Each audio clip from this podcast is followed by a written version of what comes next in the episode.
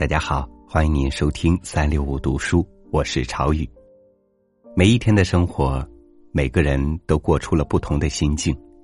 有人觉得碌碌无为，有人却觉得洒脱奔逸。学会生活，的确是一门学问呐。今天呢，和您分享严歌苓的文章《活得过瘾》。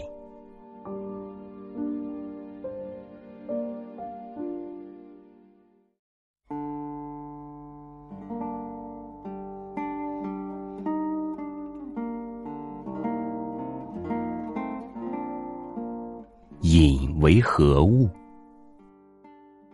瘾是一种走火入魔的状态，有灵魂而肉体以致灵肉无间。会过瘾的人，对唯物唯心之变的态度是付之一笑。过瘾的那一会儿，你就是个小神仙，无所不能，无我无他，无虚无实。假如说生命有度，把心与身的存在状态从低到高排列成度数，那么隐就是一种超乎正常的生命度。达到这种生命度安全又不碍别人事的方法挺多，但这些方法的假象是受罪。巨大的甜头就在那一点苦头后面。比如我酷爱长跑，要的是那终极的舒适。但那舒适的穿越，几乎是以垂死的状态去获得的。写作之于我，也是一种秘密的过瘾。谁都说呀，写写吧，写那么苦图什么？过去我和他们见识一样，也认为自己挺悲壮的，整天背对世界，背对许多人间乐事，在那里写。现在我发现自己并不是这么回事，其实是在偷着乐。背对世界，把所有杂念排除，把精神凝聚到白热程度，把所有的敏感都唤起来，使感觉丰满到极致。于是乎，一些意外的词汇句子在纸上出来了，它们组成了人物细节、行为。再往前逼自己一步。再越过一点不适，就达到了那种极端的舒适，因为自由了，为所欲为了。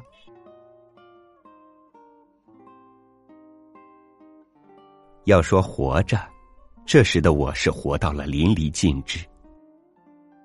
我试着不写，可是不行，就像没醒透似的。一连多日不写，就是一连多日半打盹儿的过活。新陈代谢都不对了。出去旅行，同行的有丈夫，有时还有其他朋友。我的写作让他们都很头疼，一些计划要根据我的时间表转。他们抱怨，问我几天不写死不死得了。我说不写就是让我身上有一块痒痒，又不让我挠。哪怕早起一两个小时。我也得把过瘾的时间留出来。对我来说，生命一天不达到那个浓度、烈度，没有到达那个敏感度、兴奋点，那一天就活得窝囊。然而，能不能过上那把瘾，取决于你认不认真，是否全身心投入。练瑜伽功的打坐。只有彻底投入，才能进入佳境，出神入化。而投入的过程往往不无痛苦。要多大的毅力，多严明的自我纪律，才能勒住意念的缰绳，让它顺着你的性子走。半点玩世不恭都不能有，半点消极怠工都会让你前功尽弃，因为那涅盘式的极致快乐。就在认真单纯的求索后面，就在那必不可缺的苦头后面。不认真的爱情，我不能从中获得享受；不认真做人，我就会活得不爽透。就连最不费事的瘾也没那么好过，酒是辣的，烟是呛的，咖啡是苦的。人间极乐之事，无不是苦中作乐。只有孩子以为要吃甜的，大起来便瞧不上甜了，要酸的、辣的，甚至臭的、苦的。中国人最喜欢的两样东西，茶叶和白酒，难道不是滋味上最复杂、最不惬意的吗？看看人们品茶品酒时的表情，龇牙咧嘴，苦不堪言；喝糖水不痛苦。却也就不过瘾了。原来就是这么回事，小小的受点罪，大大的经历一番刺激，而后灵与肉得到一种升华，一种超饱和状态，就叫过瘾。那和我通过每天长跑、打坐、写小说所过的瘾，本质有什么不同呢？本质就是。要从自己的躯壳里飞出来一会儿，使自己感到这会儿的生命比原有的要精彩。在这时，我愿意宽谅，与世无争。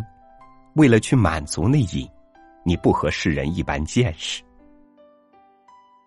你相信他们身不由己，而你有那么个秘密办法，能给自己一刹那的绝对自由。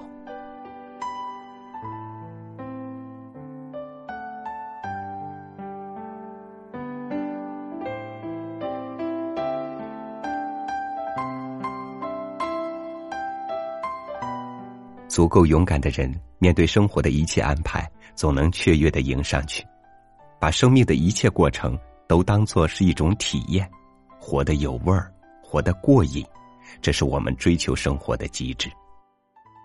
感谢您收听我的分享，欢迎关注微信公众号“三六五读书”，收听更多音频。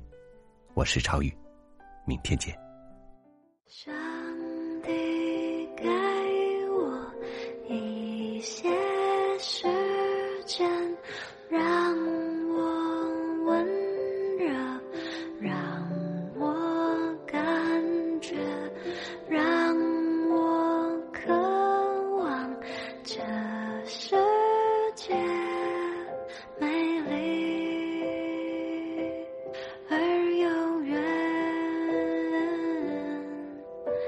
上